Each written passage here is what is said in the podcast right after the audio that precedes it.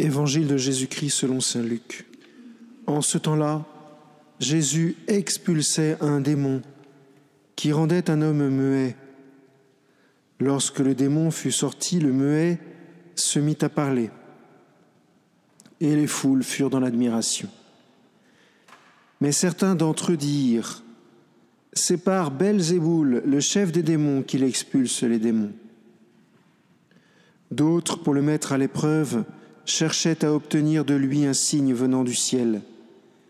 Jésus, connaissant leurs pensées, leur dit, Tout royaume divisé contre lui-même devient désert.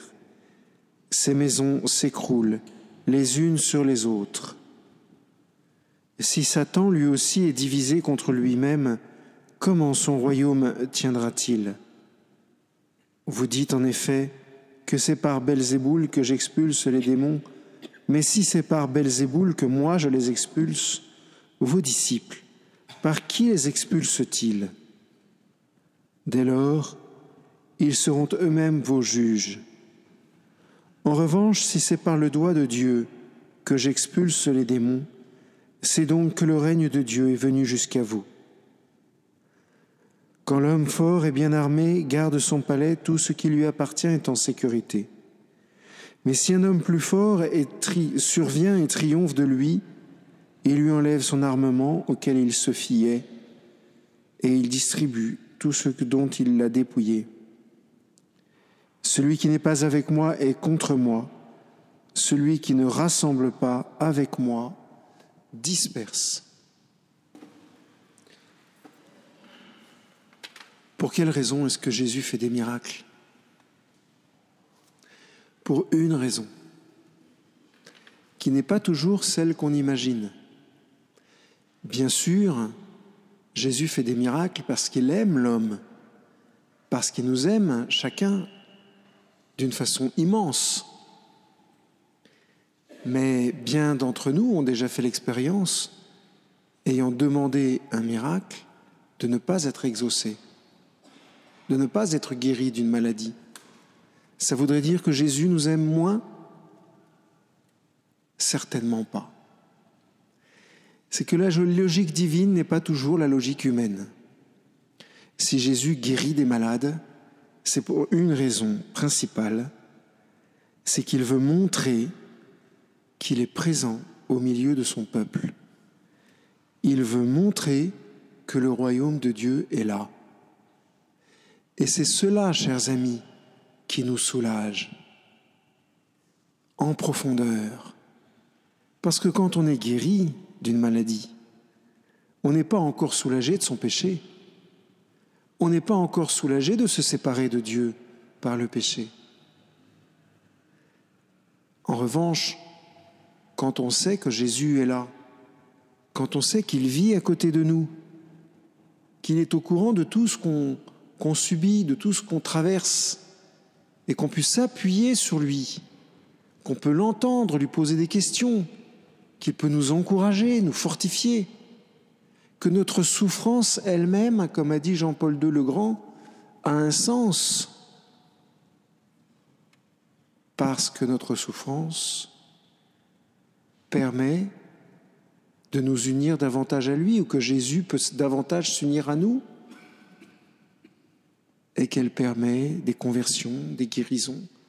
C'est un grand mystère, un grand mystère. Mais le plus important, c'est que Jésus est là.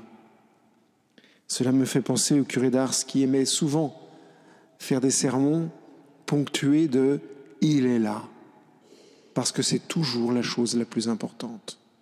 Il est là. Il est là à côté de votre lit de souffrance. Il est là dans votre maison de souffrance. Il est là à côté de vous. Appuyez-vous sur lui, sans hésiter. Bien sûr, il y a quelqu'un qui va vous qui va vous pousser à ne pas y croire.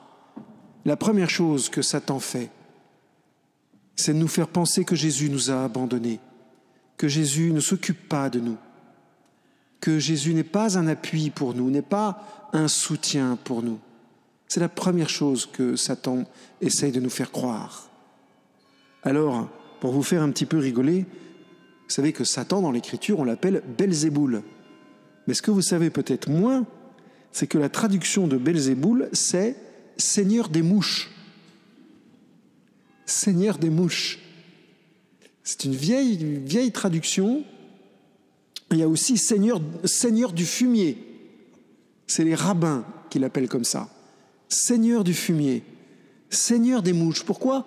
Parce que il nous distrait comme une mouche.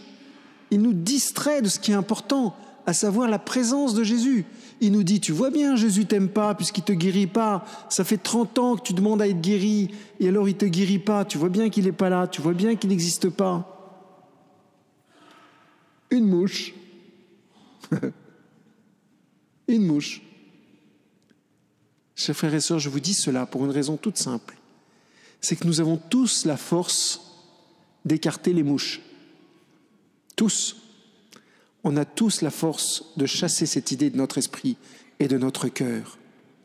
Alors c'est cette double grâce que je vous propose d'accepter aujourd'hui des mains du Seigneur lui-même.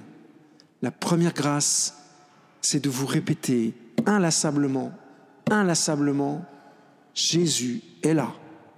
Et à chaque fois que vous souffrez, répétez-vous dans votre cœur, Jésus est à côté de moi. Et si vous entendez une mouche voler, chassez-la. Jésus est là. Personne ne peut me distraire de cette idée. Amen.